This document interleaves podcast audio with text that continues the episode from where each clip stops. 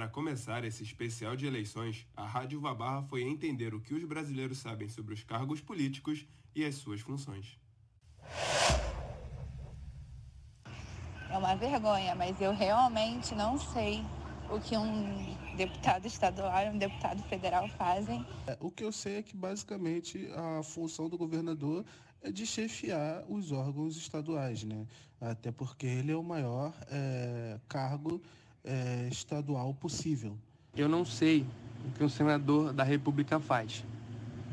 Eu sei que ele corresponde por meio de eleições a um mandato de oito anos dentro do cargo dele. Sei que o presidente é um chefe de Estado, ele está acima das Forças Armadas e ele tem como função também poder criar leis. As eleições estão chegando e a grande quantidade de cargos políticos às vezes confundem o eleitor, o que faz com que muitas pessoas não saibam diferenciar o que cada um faz. A equipe da Rádio Uva Barra preparou uma série especial de podcasts para entender o processo eleitoral. No primeiro episódio, vamos falar sobre a importância de cada cargo. Meu nome é Gabriel Pitela e comigo está o Vinícius Alves. Para o primeiro episódio dessa série especial, nós convidamos Josué Medeiros, que é cientista político. Nessas eleições, 156 milhões de pessoas vão às urnas escolher cinco candidatos, entre executivos e legislativos. No dia 2 de outubro, além de presidente e governador, a população brasileira apta a votar deve escolher deputados estaduais, federais e senadores. O presidente da República é o chefe de Estado, ou seja, aquele que representa o Brasil internacionalmente. Quem se torna presidente tem outras funções além de governar o país. Muitas pessoas acham que um presidenciável vai mandar em todos e que seus desejos têm que ser seguidos, não importa quais sejam. Mas não é bem assim. Josué, quais são as principais atribuições de um presidente?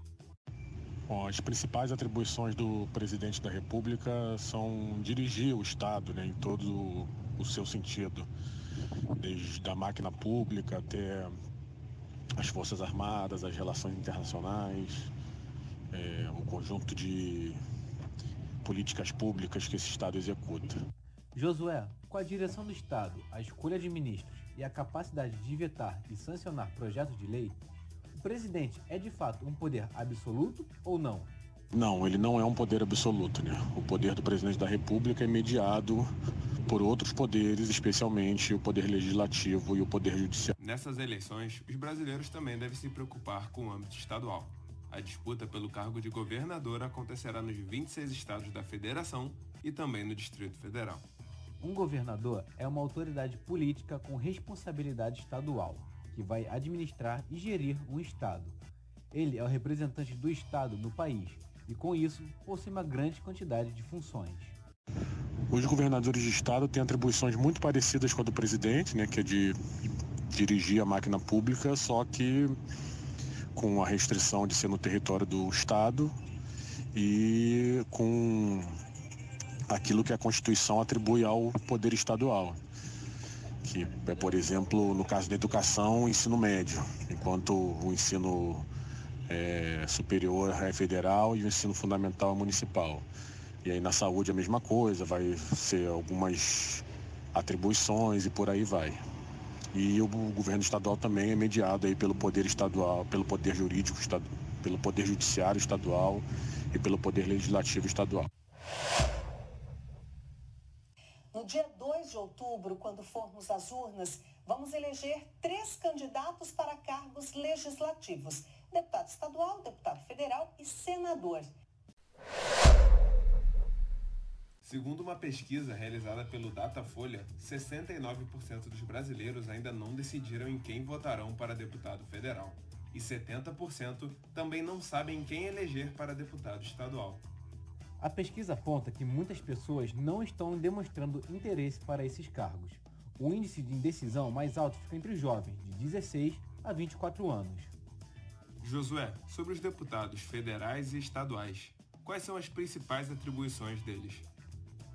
Bom, cabe aos deputados federais e estaduais é, elaborar as leis né, que vão orientar e organizar a, vida cidadã e pública do, do país e fiscalizar o poder executivo federal, estadual em todas as suas atribuições. O Senado faz parte do Congresso Nacional e é composto por 81 representantes, três de cada estado, mais o Distrito Federal. Os senadores são eleitos por votação majoritária em um único turno, ou seja, quem possui mais votos vence. O mandato dos senadores é de oito anos, e como são três representantes, a renovação é parcial. Em uma eleição se elege um e na próxima dois são eleitos. Agora em outubro vamos eleger um representante. O que faz um senador, Josué? O Senado tem como função original ser a casa revisora né, desse, dessa função legislativa que os deputados federais é, cumprem. Então, por conta disso, ele tem uma composição diferente. Né? Enquanto os deputados federais é proporcional à população de cada estado, os senadores é um número fixo de três senadores a cada estado, como forma de garantir a equidade do pacto federativo. Mas com o passar do tempo, o Senado brasileiro foi avançando sobre essas atribuições e hoje ele também inicia processos legislativos, algo que não estava previsto na concepção inicial. Está chegando ao fim o podcast de hoje da Rádio Uva Barra e nós gostaríamos de agradecer a participação do nosso convidado. Este foi o primeiro episódio da série especial sobre eleições. Todos os episódios serão lançados no site agenciauvabarra.com e nas plataformas de áudio. Esse podcast utilizou áudio externo da Rede Globo. Produção e edição de Gabriel Pitela. Apresentação de Gabriel Pitela e Vinícius Alves. Coordenação da Rádio Uva Barra, professor Anderson Barreto.